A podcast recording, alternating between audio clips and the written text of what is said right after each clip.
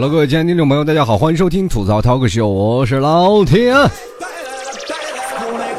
真的好久不见啊，真特别想各位啊！也同样每天都能看到我自己的新浪微博，还有微信公共平台，很多听众朋友都催更的，说或者还有知情的人士都说老 T 身体怎么样，能不能快点好起来？呃，最近呢，老 T 确实是从旅游回来，然后做了几期节目以后呢，呃，突然就生病了，就是嗓子呀又发炎了，然后就连带出来一些问题啊，比如说又是发烧啊，然后感冒啊，现在鼻子还不是很好使，但是。很多听众朋友不断的在说老 T 你什么时候更新节目？我这个时候也心里很揪心啊！我一想，总要给各位听众朋友一些，是吧？一些东西去听，要不然他们过两天把我忘咋整？这现在这社会变化太快了，知道吧？人走就茶凉了，这。开句玩笑啊，其实很多的时候呢，还是特别想怀念各位啊，也特别怀念这个麦克风在这儿立着，然后不能让它亮着，总是想。尽快更新节目，但是这个嗓子确实是有些不太舒适。呃，怎么说呢？我现在的播音设备面前又多了一包纸，还有多了个垃圾桶，就是随时保持自己警惕性的。纸是用来鼻子用的，是吧？桶是用来吐痰的，是吧？有点恶心啊，但没有办法，确实是比较啊，这两天确实不是很舒服，但是又不能是吧？一直长期拖更下去啊，所以说带病跟各位朋友来更新去。嗯，如果节目当中啊，各位觉得啊听的不太很舒适啊，那拜托各位音量调小点啊，就少小点听啊。嗯，挺有意思这件事啊。这两天，然后也总会觉得啊，人生很多的听众朋友都会问我说：“老 T 啊，你这生病这状态怎么现在一年不如一年啊？”我也今日想到了这一点啊，这是人老了啊。其实有的时候啊，年轻。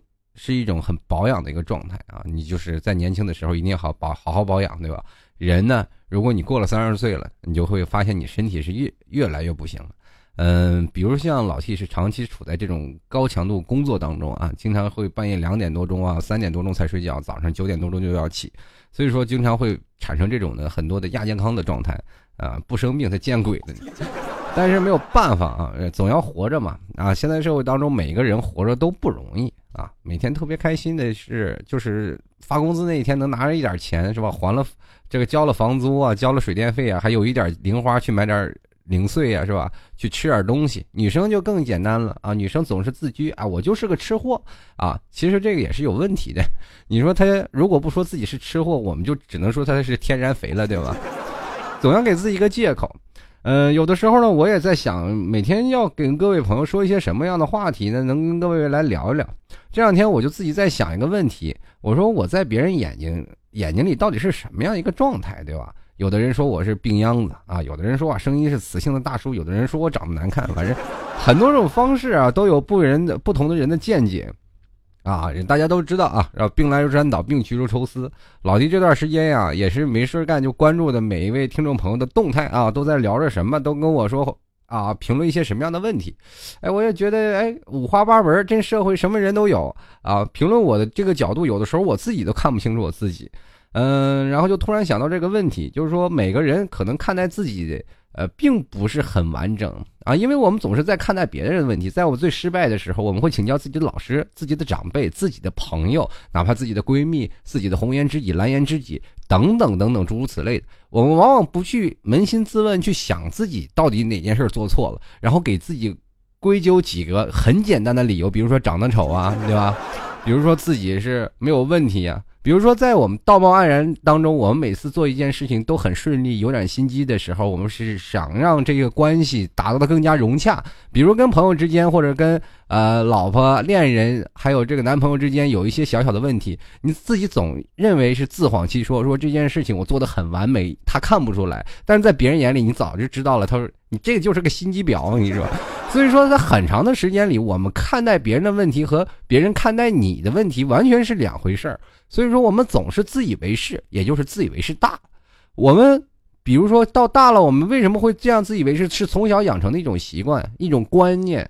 今天我们就是特别想跟各位朋友来聊聊，我们是如何看待自己的。小的时候呢，特别有意思啊。然后我总是认为自己做了一些事情做的特别完美，大人总是不知道。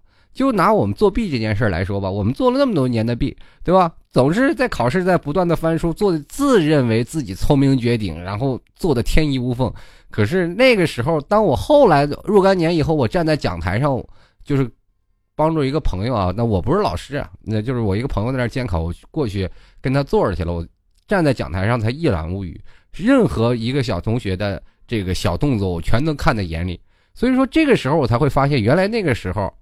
我多么的二，对吧？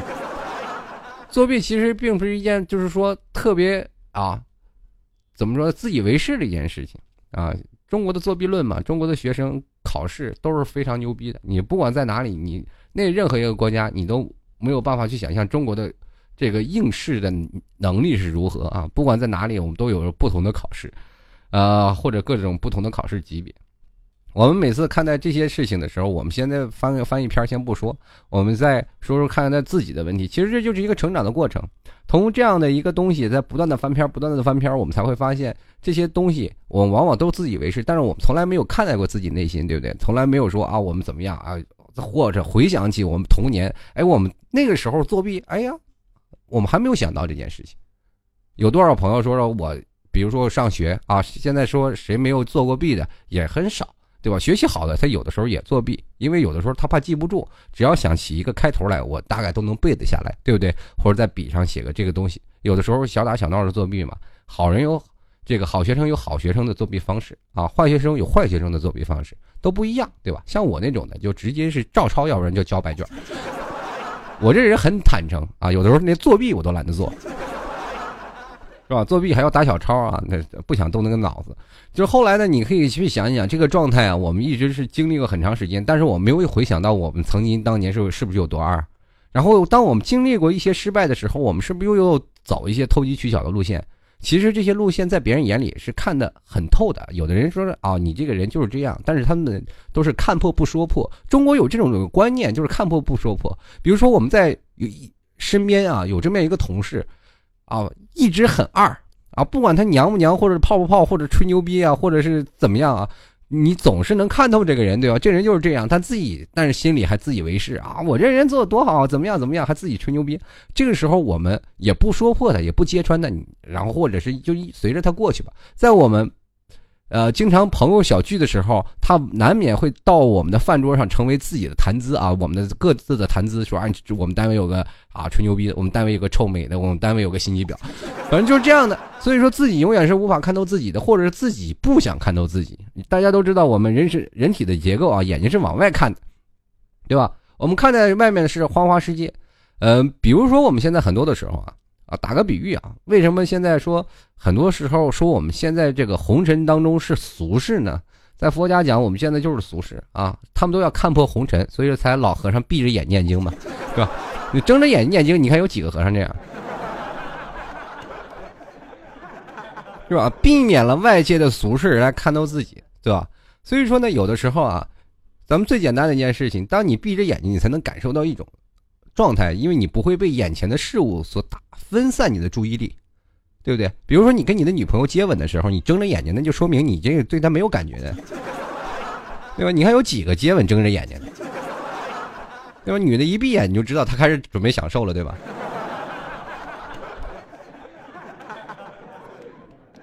然后就那那天有一个女生，啪眼睛一闭，你就咔就亲上去，那也不对是吧？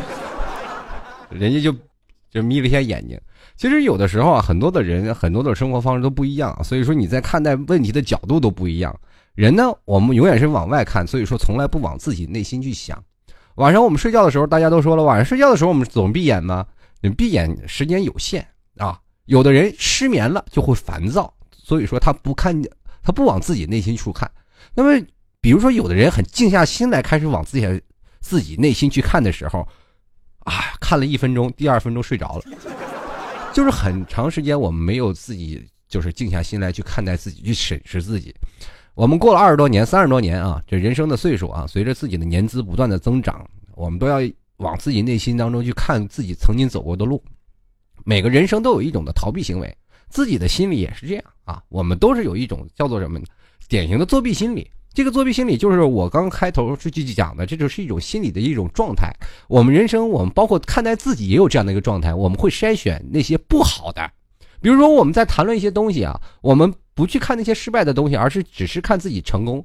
比如说我们跟我们的朋友在聊天的时候啊，这个人说：“哎，你这个小子太厉害了，你说泡妞啊，对吧？偶像你自己都能谈，是吧？到现在了，你到了学校快成那个韦小宝了，是吧？找了七八个女朋友，厉害。但是你不知道他曾经被多少个女人所拒绝，这些失败的状态，他在在他心里都是痛啊，他绝口不提，自己都不愿意去看待过去的那些事情。”每个人有的时候都是这样。有个女生啊，女听众经常会跟我说：“老 T，为什么我一次一次的上当？我失败了一次，我又找了一个男生啊，跟他在一起，他又骗了我，又失败了。然后他说：老 T，我该怎么办？我打两个字活该。为什么我会这样说呢？其实人就是这样啊。呃，我们这样说吧，现在人生嘛，我们就是说富贵贫贱嘛，对吧？第一个富，我们富在哪里？不知足。啊，就是有钱的还想更有钱，贵呢贵的脱俗啊！就比如说那些虽然说，并不是他是很有钱，但是这人很有素质啊，包括个人的气质都非常的佳。你走到哪里，觉得就是一个啊，这个人就是一个很绅士的人。那贫呢，贫在是哪里啊？贫是那贫穷的贫啊，就是少见识。人都说了，见识多，见识广，然后才会有更多的社会的经验啊，这是很重要的。见识见在哪里啊？很多人说见识一句骂人的词儿，不是这样的。见识是一种没有骨气的人啊，做事的时候往往都是墙头草，或者是没有自己的主见，这样就是一种这个。啊，富贵贫贱，有的人说自己很失败，但是有的时候你真的去想想，你自己真正挺起胸膛来说，我这事儿我就要做到底，对不对？你说我无能，我辞职我不干了，我去干另一个东西。往往你能守住自己的东西啊，就是有一份职场的这样的一份调研，就是往往自己能守住自己个人利益的这些这部分人，往往都能守住啊，而且工作能力还一般，但是他还能守住自己的个人利益。往往那些能力出众。但是工作一又多，但是自己的钱又挣的很少的人，这一部分人也很多啊。中国有句话特别好使，叫做“能好使的用”啊，就是这个人好用就多用，不给钱啊。这个人是刺儿头，尽量让他不要惹事给他点钱换点消停啊。历来好多年都是这样啊。其实还有这样的人生，其实。我们最高的境界就是能够在现在这些纷乱的这个当中啊，纷乱的这些尘世当中，我们淡定心悬，能做到处事不惊，平平淡淡。可是这些事情是让我们做的太浮躁，我们从来不往自己内心里去看待啊。我们有的时候不懂的时候，古代的时候我们不是就想啊，书中自有颜如玉，书中自有黄金屋。我们在书中去寻求不一样的世界啊，在书中寻求不一样的未知的去辩解。小的时候爱看什么书，对吧？什么《西游记》啊，对不对？杨家将啊。那再往大一点，我们就会想，哎，看一些能够评判到事物的一些书，比如说《十万个为什么》，对不对？后来我们说了，哎呀，这些十万个为什么无法解答我心中的疑惑，《金瓶梅》来了，对吧？古书嘛，对吧？我们看看《金瓶梅》，原来知道啊，自己人生的方向原来是这边。不同的人，不同的方式啊，看待不一样的东西来去判解自己的东西。后来，我们现在突然发现，现在出来一个互联网的社会。大家知道，互联网是连接每个人的一条线。通过一个强大到一个网络，我们都会发现，每个人都会在这网络上牵着线。然后，随着我们社会分享的能力，还有我们现在更多的能力，更多的人可以去刷微博，去看待别人的东西，看待更多的东西啊，能足不出户了解社会的万千。我们能看到社会的最新的资讯，是吧？能看到最新的东西，是吧？我们当时不出门，我就能看到中国足球又输了，对。然后还给他打个评语：中国队这次表现的很稳定。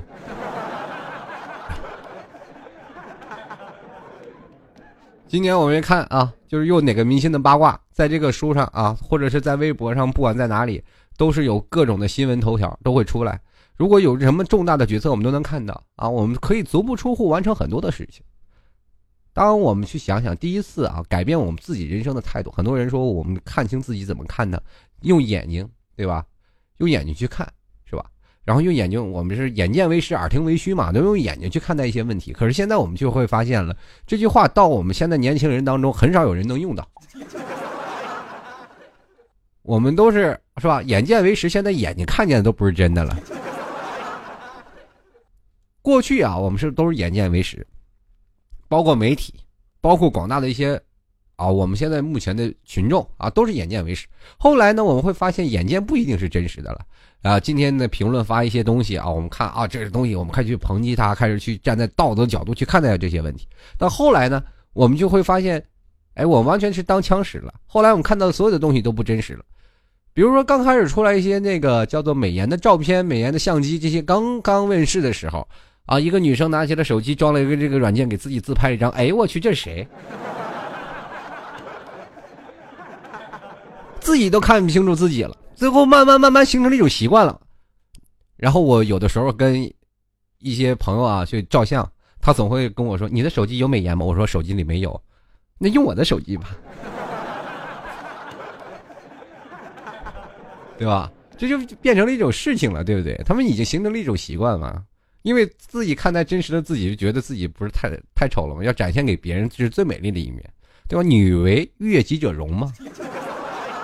男的呢，那是脸皮要不要都无所谓，男人是都基本都走心的。男人分两种，一种是走心，一种说是走肾的啊。所以说，你从而是看待一个问题的时候，一个男人表现的很浮夸，那是走肾，对吧？往往走心的还得不到什么好报啊！往往走心的人一般走不了肾。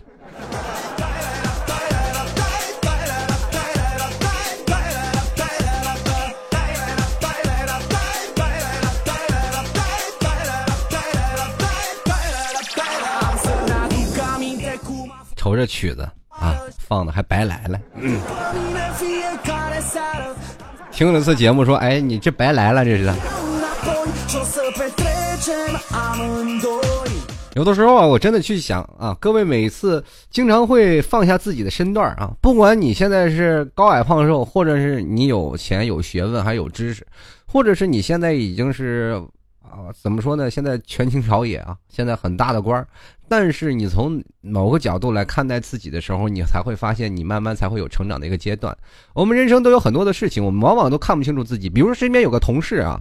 特别有意思啊！你比如说身边有个同事天天跟你在一起，或者你身边的老婆，或者是怎么样，都是跟你最亲密的人在跟你天天在一起，你会觉得啊，他的没有什么变化，对不对？但当他站在别人的面前，比如说事隔一年两年没有见了，第一反应，哎呀，你瘦了，哎呀，你变了，你变得懂事了，就很多种问题都会爆发出来，因为你没有变，因为你跟他在一起是形成了一种慢慢逐渐成长的一个阶段，对不对？你们认识的人都是一样，看待的问题角度都一样，天天他有什么样的微妙的变化是看待不出来的。人成长是一种很积累的过程，从零到一百，从一百到一万，从一万到一千万，等等等等，这样的不断的去累积的一个过程。脑子都是一个，包括逻辑，包括你所有的东西，都是从脑子里不断的去，是吧？增加你的脑容量。很多人都说了，你的脑容量那么小，有的时候我们可以去打个比方，脑子就是一个硬盘啊，我们电脑里也是一样啊。分这个格式化的 A B C D 啊，这各种的盘符。当我们去打开这个文件的时候，我们从来都不去看这些问题。我们从来都不看电脑里都有哪些文件，我们很少去翻，因为这个硬盘里啊，除非有一个固定的硬盘里啊，什么写着三个代表啊，或者等等等等，我们会经常打开去看这些。剩下的我们都很少去看，对不对？然后我们去看这些事儿的时候，你才会发现脑子跟硬盘一样。但是当我们抽取的时候，我们会抽起来。但是有的时候我们很少去抽取。就比如说像我们的手机也一样，现在手手机已经很普遍了嘛，智能手机，每个手机里有不一样的 app，然后我们的每个 app 我们就都会去点，对吧？但是我们能点的又几个啊？能有几个？就像当初说的鸡肋的鸡肋说法，就是我们是吧？放在这里也没有什么用啊，占个一内存。但是删了它呢，又会觉得哎，我们还可能还有用，这是对不对？弃之可惜，食之无味嘛。然后我们后来。看到很多的问题，包括电脑的硬盘也一样放在那儿啊，我们也从来不打开。但是那个东西呢，你又删不了，有的时候一格式就格式化了也无所谓，自己不疼不痒。脑子里就有这样的储存的区，我们每个大脑都有这样的成长的储存区。比如说我们在各自的印象里都是忌讳的这各种失败或者是成长这些改变人生的转折点。我们有的时候啊，可以给自己定下一个叫做脑筋的这个转折点，这个符号。我们有的时候真的可以静下心来，比如说花一天时间，不用干什么啊，闭上眼睛去回想你曾经的过往，一件事一件事的梳理。我们找人生的转折点，大家这个转找转折点这件事可好玩了啊！也可能是一件一个女人改变了你，真的有也可能是一件事儿改变了你。有的时候也可能是一句话改变了你，还有另一件事儿啊，就是很有可能是你或者是上厕所拉肚子改变了你的一生，你就不停的去找吧啊，这件事总有能改变你事儿的方式啊，你就会找到不同的转折点，不同的转折点，你把它串联起来，你会发现很有意思。有的时候我自己在回忆我的人生转折点的时候，是因为了一个女人。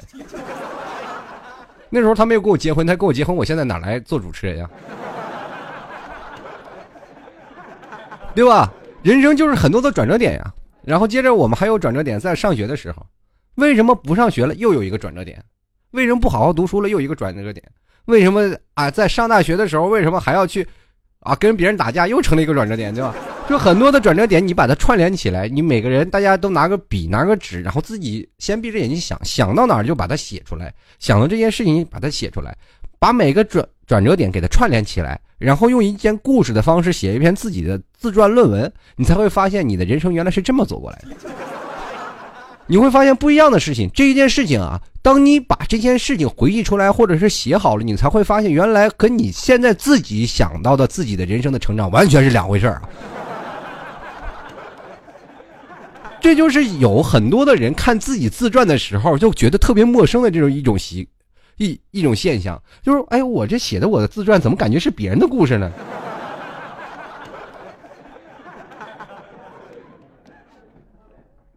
不同的角度看待不一样的世界，都会有不同的这种的视觉的方式。你总是认为你和一只你们自己家养狗吧，大家都知道养狗吧，你总是认为你看待的世界和。狗看待的世界是一样的，你就错了，真的不一样。大家如果要是有经历过这件事情啊，我跟大家做个这个小测试吧。啊，就是你总是认为你看到的世界跟狗看到的世界是一样的，因为他们也长眼睛，你也长眼睛啊。当然，从道理上来说没有什么不同。或者有的人说我们看待的世界跟小孩看待的世界是一样的，但是他们由于心智还不够成熟。所以说，他们看待这个世界并不能看得全面。什么叫全面呀？你所谓指的全面就是什么呀？尔虞我诈呀，等等等等。其实不一样，只不过孩子他们看待的角度和我们大人们看待的角度不一样。哎，如果有一天你咱们做个测试啊，大家都用智能手机是吧？有手机是吧？或者是有自拍杆的更好了。你把你的手机拴在你们家狗身上啊。没有狗的也可以啊，是绑在自行车上也好，是绑在自己的腿上面也好，就是很低的位置，然后你就一直录啊，用那个摄像去录，然后看照着路面，你看的是你的平行线，然后绑在腿上那个手机啊，也是一个拍照的平行线，就是他们很低的一个状态去看待世界。当你回放了以后，你才会发现两个世界不一样。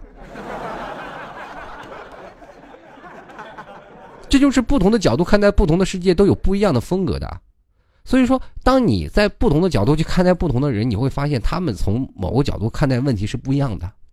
所以说，你在看待你自己内心的时候，也是不一样的状态。你说我本来要自己给自己就定型了，我是应该是这样一个人，但是通过你内心里仔细去观察、仔细去揣摩，你才会发现你原来这个人是呃，不管是啊很开朗的、很自信的、很卑鄙的、很无耻的都有。是吧？扪心自问，谁不是有这样的想法，对不对？在某些方式当中，你做了卑鄙的事儿，在每某些时候，你做了什么龌龊的事儿，你别人不知道，你自己不知道吗？啊，天知地知，你知我知吗？对吧？很多角度看到的不一样的问题就是这样，大家都知道了啊。还有一种，就是盲人，大家都知道盲人吧？就是看不见，对不对？这些盲人和正常人。他们行为无异啊！人都说了，这个盲人就是少了一副看待世界的眼睛。你可真的不要小看了这副眼睛。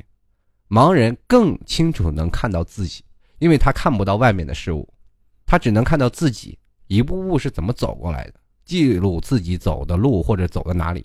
所以说，在盲人眼中，人就是正常人，跟他们不是一类人的。他们总是会让着这些正常人，因为他们会觉得活在两个世界上，他们不知道世界长什么样，他们只能想象自己啊，或者想象他们的世界是什么样，他们的世界只是一片漆黑。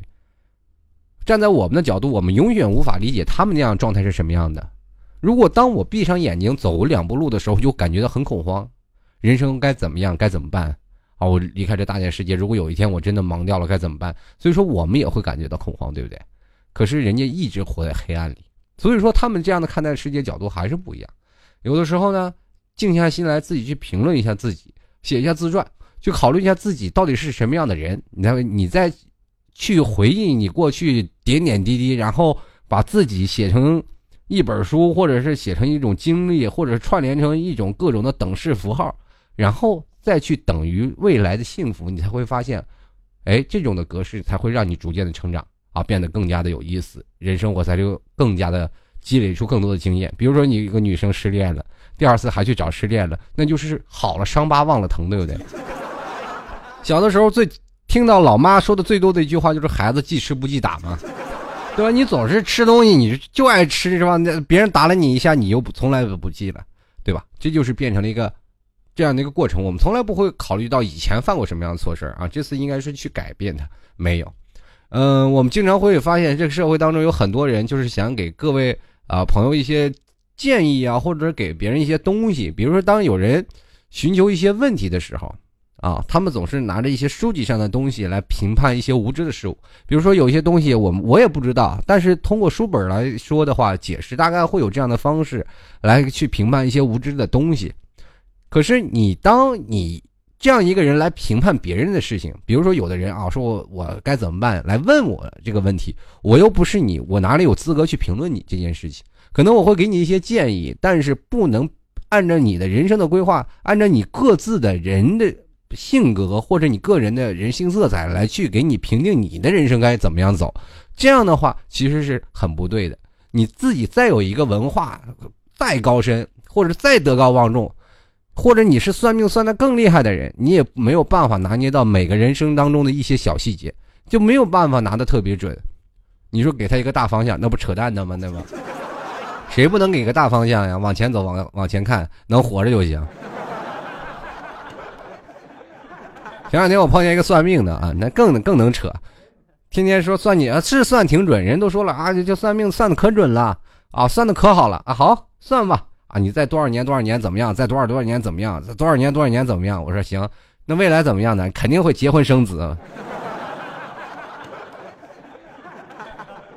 我跟他的一生一赌气，我到现在我都没结婚。我是看看你你算的对不对呀？啊其实开个玩笑。但是后来我们本来就是现在年轻人很多都是无神论者，没有信仰。很多人说了啊，现在的中国人年轻人没有信仰啊，这是一种很恐怖的问题。那你说去看看，然后美国很多人信天主教的有什么好的呀？信这个信仰这个问题本来就是很多人说了，你要不信就不要嘴上说，对吧？但是别人信，我知道这个东西是一种精神能量嘛，对吧？人现在人身体上有很多的东西是未知的，人是一个最让人未知的一个物体。你不要认为说我们去研究一些不同的东西，不同的东西，其实人才是最。最很难研究的，你说同样是在地球上这么多动物，为什么只有人说话呀？当然了，你知道，动物别的动物也会说话呀，但他们不穿衣服，没有智能啊。那为什么人类会选择更智能的东西去建造这个大高楼大厦或者等等等等？你为什么你会有思维啊？你的脑子为什么会有想法？会有通过什么样脑电波啊？不，这些都是揣测啊，说什么脑电波呀？啊，中医讲究更神了，人体什么经脉啊、阴阳啊，是各种的。脉络呀，都有不同的解释，对吧？还有很多的东西，说你在你人生当中有很多的东，这些很多都是揣测。虽然我们都知道是心肝脾心肝脾胃肾，我们身上都有五脏啊，都有，是吧？具体干什么东西，干什么东西的？但是我们就是从下三路方向，我们现在研究的是保保养；上三路我们研研究的是探知。从脑部开始想了，开始怎么样去探知自己的脑部结构。还有你自己的脑部的思考方式到底是怎么样的，是吧？到现在我们人体还是为什么还要能活着站着两条腿走路，你都研究不出来。所以说，这很多的时候，大家都说了，人体说简单也简单，说难也很难。每个人都是一个个体，每个人脑子中想法的问题都不一样。其实这件事情就是值得去研究的啊！你为什么去知道？这些都是未知的嘛。人生当中有很多的秘密啊，包括什么架构、各种的进化，都有很多的秘密去存在的。所以说，我们去研究别的东西，但是我们看到自己的，比如说信仰是一种精神能量嘛。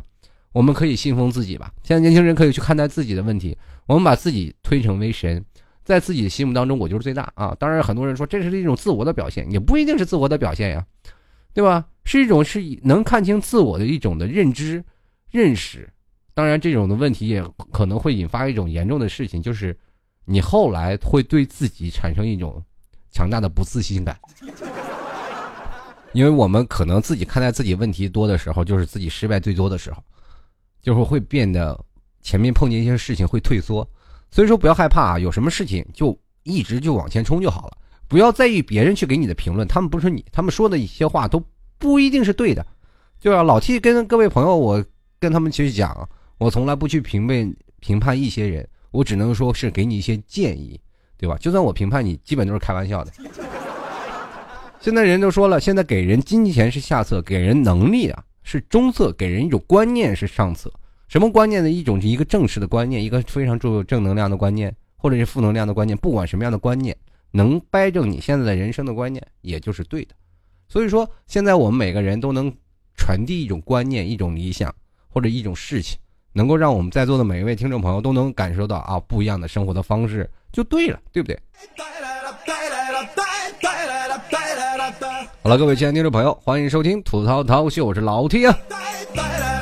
如果各位喜欢听老 T 的节目的话，也欢迎加入到老 T 的微信公共平台幺啊，这个呃，直接在微信里搜索主播老 T，也欢迎直接登录到新浪微博跟老 T 参与互动，在新浪微博里直接艾特主播老 T 就可以了。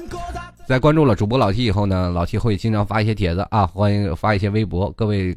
可以经常会在老 T 的微博当中进行互动留言呢。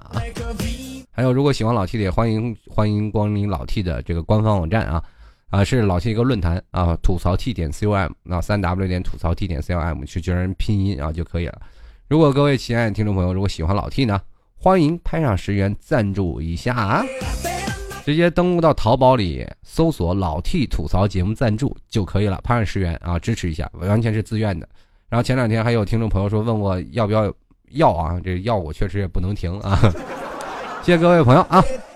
如果喜欢老 T 的听众朋友，欢迎在淘宝里拍上十元支持一下，直接点击淘宝里啊这个搜索啊老 T 吐槽节目赞助，拍上十元支持一下，谢谢各位。好了，我这我得抓紧时间把这嗓子里这口痰吐出去。这一直说一直说，这嗓子里憋着一口痰老难受了，一直咳嗽忍着呢。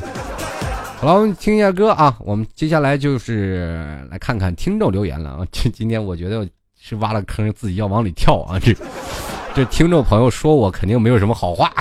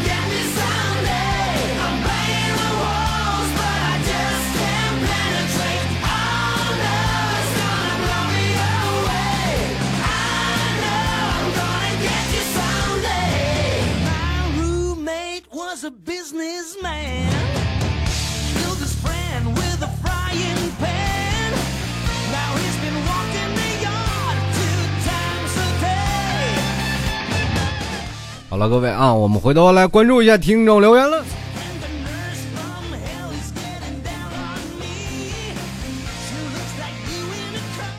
首先来看啊，这个叫做王喵喵小姐，她说了我一个二逼发小非常喜欢听您节目啊，这个我也是在她的带动下听的 T 哥的节目，我们还是相约等工作挣钱了去看 T 叔，我估计我等不到你们了，你们得赶紧挣钱呀。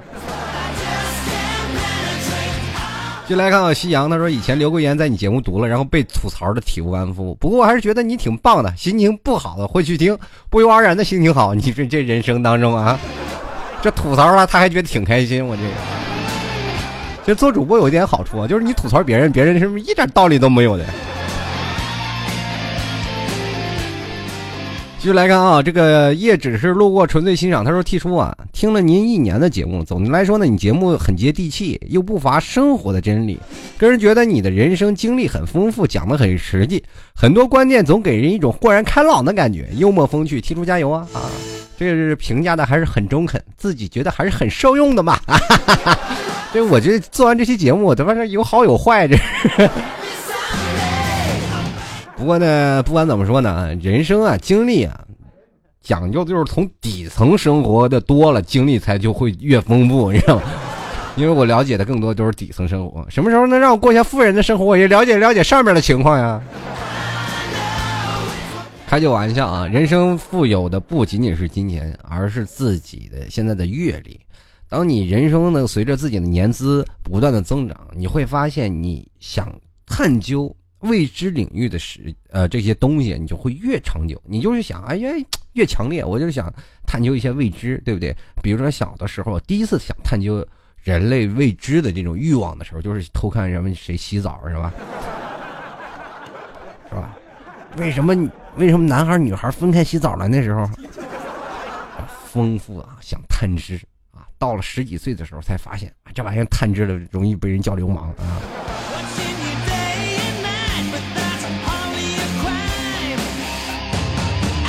继续来看啊，矛矛盾体，然后悲情剧啊，他们眼中的我都是原来这么高大上吗？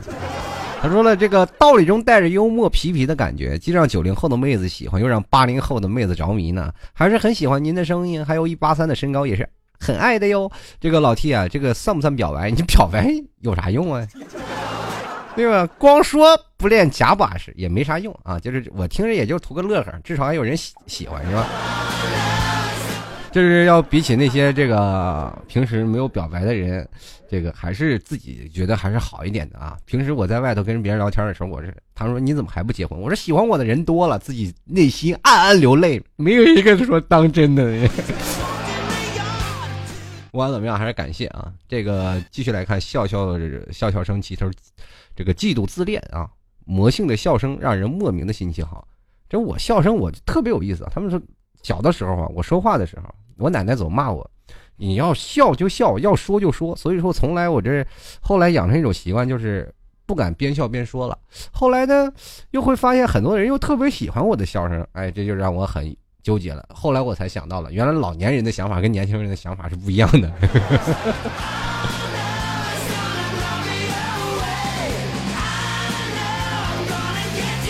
这个有一个。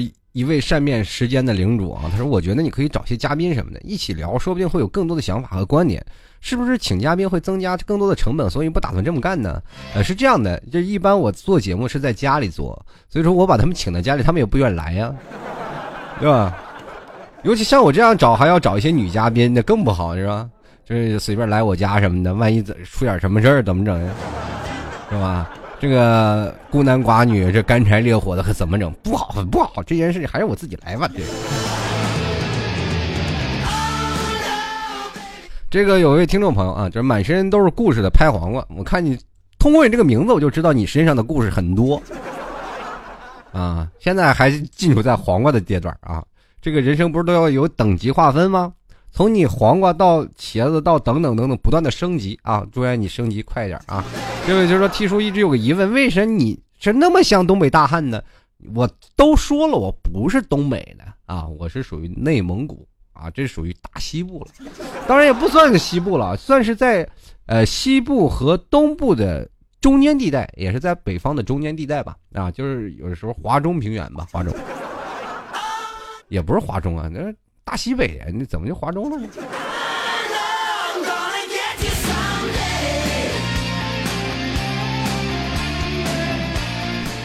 原来看啊这女汉子是眼啊女汉子的眼泪是钻石哼啊。她说啊比较实在随性简单随和。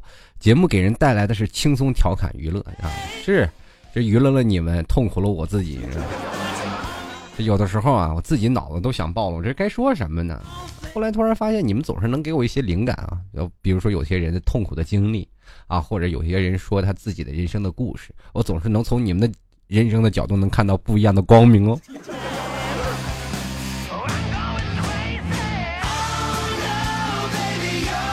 继续来看啊，小流氓说了啊，这个我觉得替叔不是很老啊，恰好是引领潮流接 T T 的吐槽达人呐。这个在你这里学到了很多东西了，第一次评论啊，求念，祝早日康复啊。这谢谢各位啊，这个我这你反正也还有段时间啊，所以说这段时间身体不顺的情况下啊，我也尽量坚持能跟各位朋友继续做节目。主要是呢，只要嗓子不是很疼啊的这个状态，我就能继续跟各位朋友做节目。啊，这个鼻子堵不堵无所谓，还更加自带混响效果呢。各位亲爱的听众朋友，大家好，欢迎收听吐槽 talk show，有有点是吧？舌尖上的中国的味道。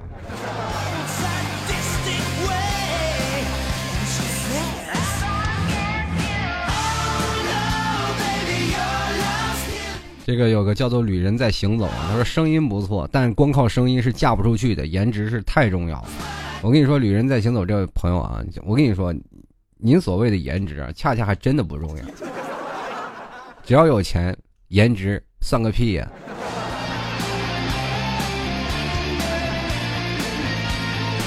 对吧？比如说，在有一个有又帅啊又有魅力的男人面前，然后和国民老公王思聪两人对比，是吧？道理很简单，是吧？你肯定找那个是吧？又帅的，身材又好的。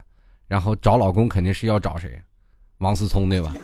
你肯定是会选择这个有钱的。这人生很多种方式当中就是这种啊，很现实。这社会啊，那变得就是这样了。你长得帅有什么用啊？是吧？人都说了，你年轻的时候帅一点啊，这是一种痞痞的感觉，帅气啊。等你到三十多岁，你还帅到哪儿去啊？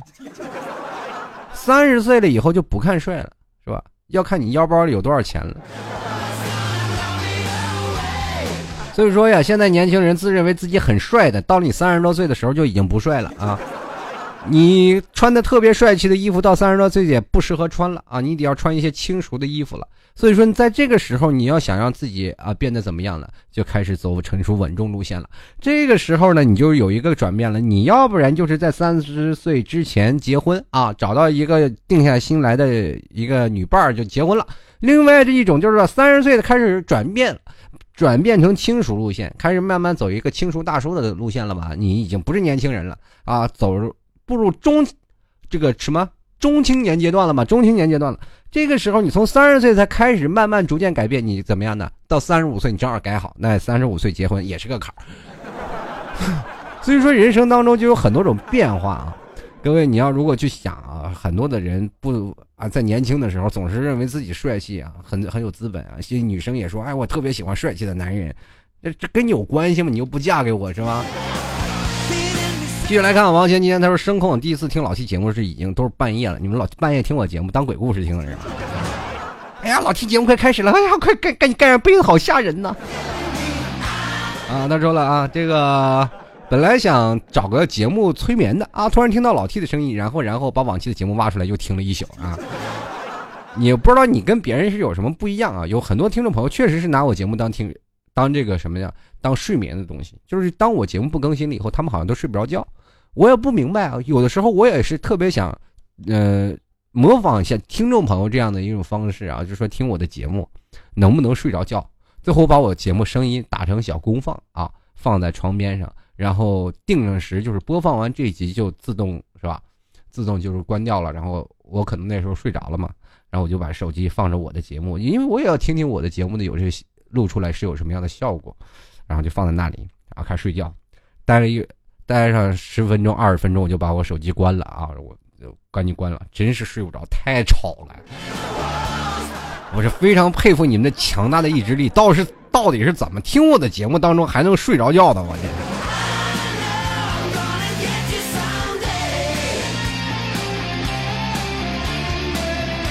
这个七号这个少爷，我的陆少爷啊，他说了，这个一听你的声音呢，觉得蛮好听的。本人以为人很一定很帅，但呵呵，不过还不错啊，不难看，特佩服您的口才，推望么么哒。就不管怎么说啊，这很多人就是属于这种想我很帅的人，都是属于有妄想症患者的，你知道吗？都属于那种妄想症患者。各位朋友，你在某种方面的时候，当你听到一个人的声音，或者听到一个东西啊，特别啊，不管是什么样声音啊，你就觉得特别好听。但是从这时候，你就开始幻想这个人长什么样。当你听声音好听的时候，你会想，哎，这个人一定长得很帅，或者长得很漂亮，会不会超出你的预期？当你真正见了人、见了照片以后，你才会发现，哇，原来真是件很痛苦的事。就是这件事情真的是这样。当我最早以前接触广播事业的时候。我身边有很多师姐师弟啊，然后也那段时间通过网络播音，我也没有见过他们。当真正的开始逐渐接触了啊，到包括现在我做播音圈这块儿，有很多啊网络的，就是你可以看到很多的这个啊主持啊，他们也有放自己的照片，对吧？就是放自己的很漂亮的照片，大家你们可能都没有见过那种啊，就是你你只知道他有这张特别漂亮的照片，你看起来声音特别好听啊，然后他的节目也特别人多啊，人气多，然后他的照片放特别漂亮，然后当现实到见了人以后，你真的 大跌眼镜。就我见过很多这个女主播、男主播啊，当然我也帅不到哪去啊，都是大家都是一丘之貉，群魔乱舞。啊，本来是有一次主播大会，有一次我去了一个，我一推门进去，我说这是要化开化妆舞会吗？刚才我还在想，哎，我是不是错了？我这没化妆就进来了，这是。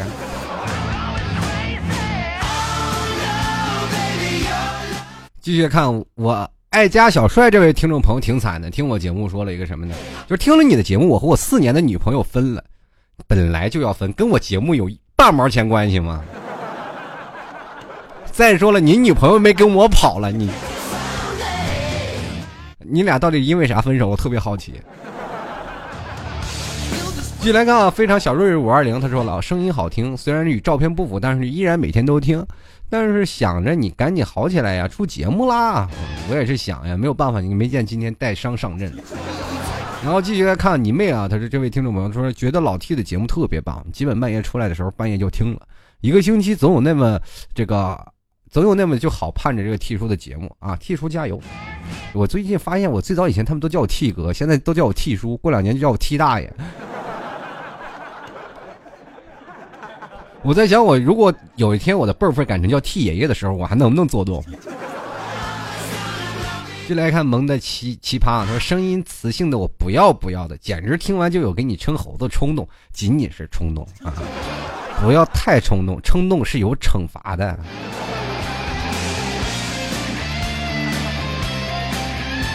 这个叫橘子君啊，他说怎么可能没有女朋友呢？我老喜欢你了，烦躁就想听你扯，这个不嗨森就听你扯。哎，你有的时候，你不要跟我撕扯，就是。要是老听我扯，我就特别害怕。臭流氓，不要撕扯我的衣服了！好了，开句玩笑啊，刚才那段话掐了别播啊。继续来看啊，铁骨铮铮的女汉子阿奎，他说因为一段狗血的恋情分手了，突然。然后听了你的节目，果断关注啊！你是内蒙古人，说话好亲切，节目搞笑，回复评论都是超犀利的，这嘴皮子耍的一溜一溜。这个继续关注下去啊！其实我也不知道我为什么嘴皮子这么好呢？从某些角度来讲啊，这个看待不同的事情的角度，哎呀，这个说话就有点费劲。这个好了，开句玩笑啊！刚才用那种语气也是给大家讲讲我的多元性啊，多元化。嗯，不管怎么说啊，有很多的事情看待不同的角度啊，或者是。看待你们这种狗血的剧情多了以后啊，回复你们基本都是很有模板化的，是吧？我们怎么叫回复模板化呢？啊，跟大家讲讲这个技巧。当有人失恋了，啊，比如说有的人是以安慰角度去看的，哎，忘了那个臭男人吧，你会碰到更好的。当你再次失恋了以后，哎，你是有眼无珠啊，放心吧，后面还有更好的男人。你看，你看。的一个模板啊，让你搞笑的模板也很简单，开几句玩笑啊，不同不同的方式，不同的打趣，就也是会有模板。人生当中啊，模板是在那里有，关键是你能否会用啊。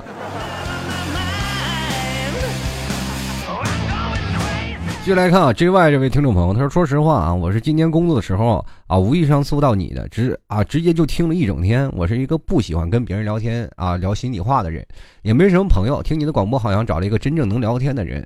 嗯，虽然你在说，我在听，但是这种感觉很舒服。”很开心的，真的谢谢你提出希望你早日找到我们的替嫂，呃，也谢谢你们的陪伴。其实，在有些时候，我曾经放弃过这样的播音梦想，总是认为自己给自己的这个努力不够，而且有的时候我自己听我自己的节目也会很烦心。大家都知道，每一期节目参差不齐，不一定每期的节目都讲得很好，所以说我在给自己的强大的压力下，我也是会会想到你们的感受，你们听到节目会不会觉得不开心，会会不会觉得不爽？或者你们在听到我的节目，会不会觉得哦，他讲的话是否太多余？然后我们就会想到啊，不要要，不想要再出节目了。有的时候会真的会有这样的想法。嗯，曾经在今年，我想放弃这个理由，我大概有三十多次，真的就是有这样三十多次，真的想要放弃啊。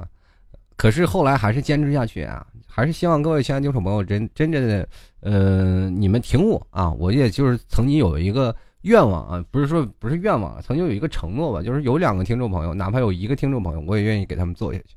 这就是一种的坚持啊，一种不管说最早以前说是梦想，现在已经谈不上梦想了，本来已经开始逐渐进入半职业化状态。现在我们还没有把它变，它变成我的全职业。那因为我是一直用业余的时间来去做这些事情，很多听众朋友一直认为我通过这个东西会有钱赚，其实什么都没有。拼，所以说他每天拼到拼命到两点半到三点才睡觉，身体也会逐渐的慢慢的不好了嘛。啊，所以说很多时候我也会想到放弃。嗯，有些人啊不离不弃，说明我还有存在的价值。在这里也特别感谢你们的支持啊，我也也就是坚持吧。坚持下去，希望各位朋友啊，当如果真的有一天要离开的时候，希望各位朋友也记得我吧。嗯。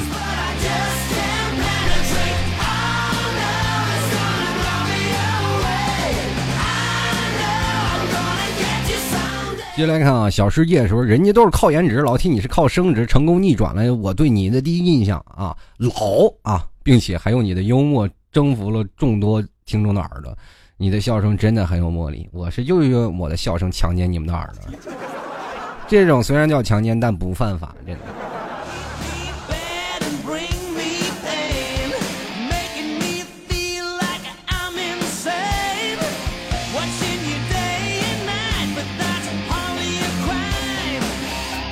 有位叫静腾有声有声策划乐言啊，乐言就说了啊。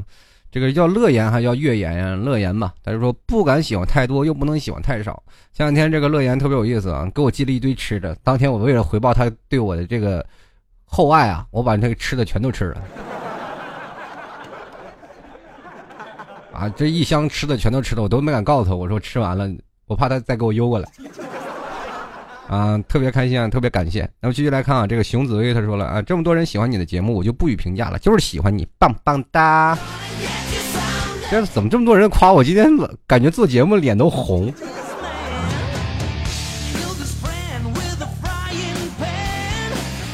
继续来看啊，命运如此可笑啊！他说：“感谢你那雄厚带有磁性的声音，陪我度过了无数个失眠的夜。所以，请你为了我们所有的听众，一定不要生病，就算生病也不可以嗓子疼。哎，你们有没有发现这句话说的特有意思啊？虽然说你知道啊，对我的关心，我自己心里特别的开心啊，特别的受用。”啊，这是有听众给我关心，但是你有没有发现这句话可以套在别的事情上？比如说，呃，套在一个女生对一个男生表白的上面，我把几个字儿去改一改就可以了啊。就是非常感谢你那雄厚的臂膀，陪我度过无数个失眠的夜。所以，请你为了我一定不要生病。就算生病也不能得关节炎呐！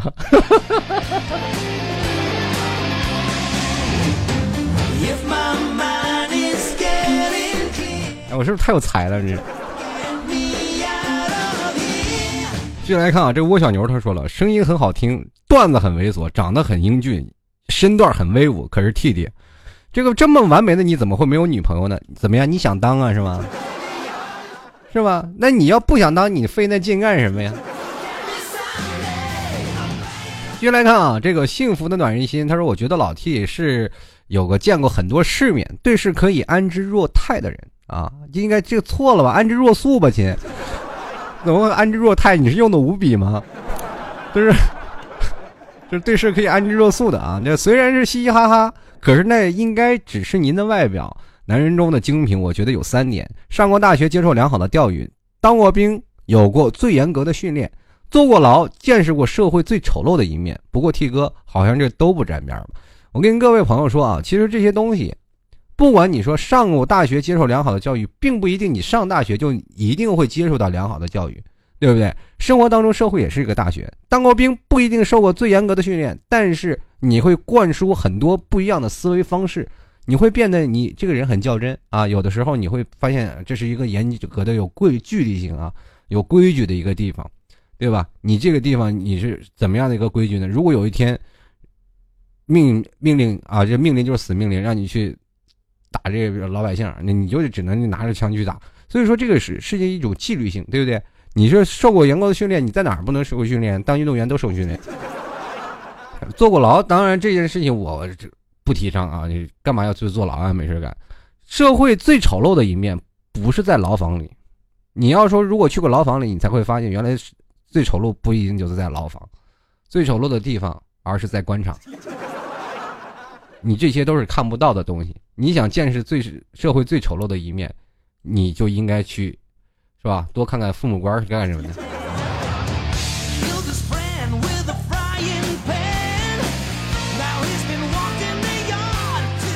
继续来看啊，这个他说殷小妞这是要好好做设计。他说开始关注老 T 从讲腐女那期开始的，真的要感谢老 T，是因为那期节目让我们宿舍的啊这孩子们终于接受了腐女，并且顺利入坑，真的感谢。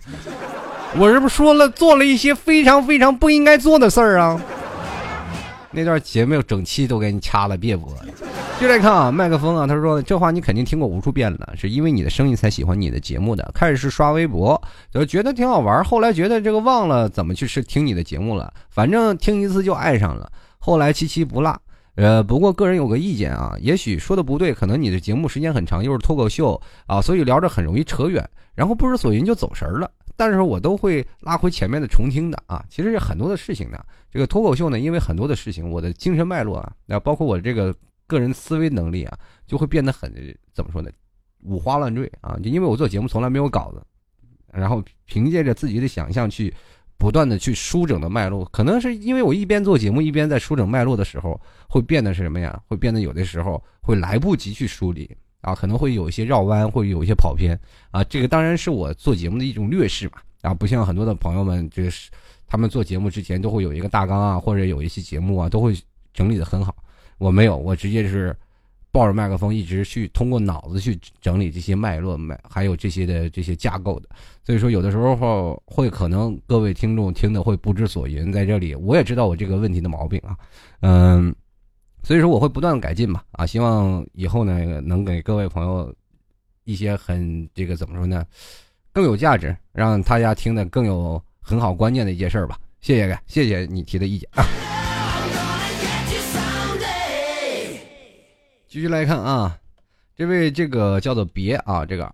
二零一三，这个听众朋友他说：“我老 T 啊，我前男友的兄弟最近追我，你说他怎么想的？以前对我挺好的，你说他追我就是以前就惦记我呢，还是和电视剧一样狗血的，是报复我呀？他追我怎么带我和前任见面呀？他兄弟不做了，你说他怎么想的？那就是当时跟他兄弟在一起的时候就惦记你了，就终于他把你俩搞黄了，然后他趁虚而入了。这，哎呀，心机婊啊，这是。”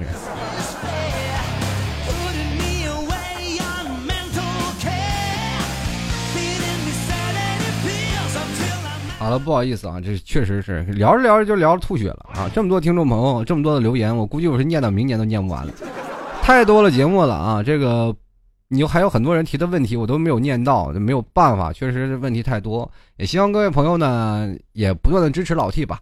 然后喜欢老 T 的，欢迎在新浪微博里搜索啊，主播老 T，关注一下。也可以，各位亲爱的听众朋友啊，喜欢老 T 的可以在呃这个公共平台里搜索主播老 T 都可以啊。同样呢，如果喜欢老 T 的，欢迎在淘宝里拍上十元支持一下老 T，嗯，拍上十元赞助一下。人生都有很多不如意的地方，人生不如意十有八九，人生不管怎么样啊，看待人生问题的角度都说不一样，人生不有不一样的精彩，每个人生都是。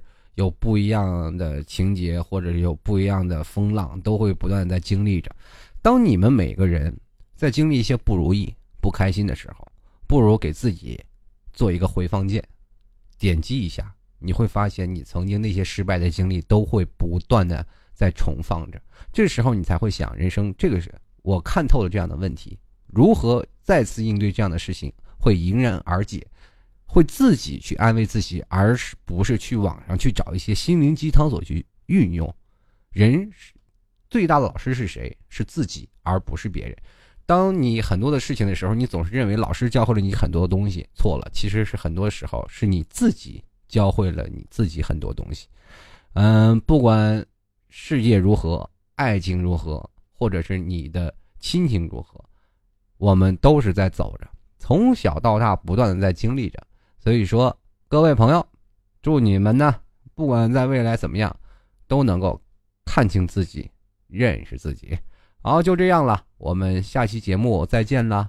呃，我还是特别喜欢张国荣的哥哥的歌啊，叫这个还是我蛮好听，送给各位。对世界说，什么是光明和磊落？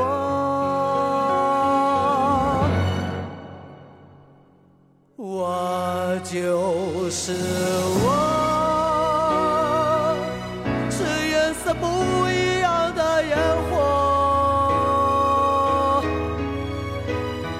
天空海阔，